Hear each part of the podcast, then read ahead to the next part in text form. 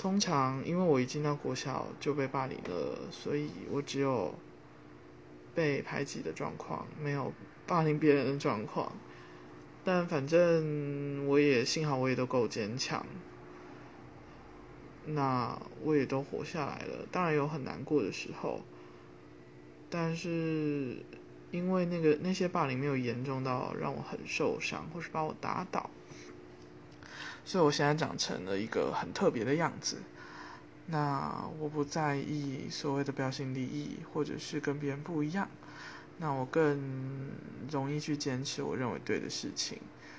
当然这件事情有好有坏啦，因为还是需要合群嘛，生生活在这样华人的社会当中。但我比别人还要不怕，不畏惧团体的眼光。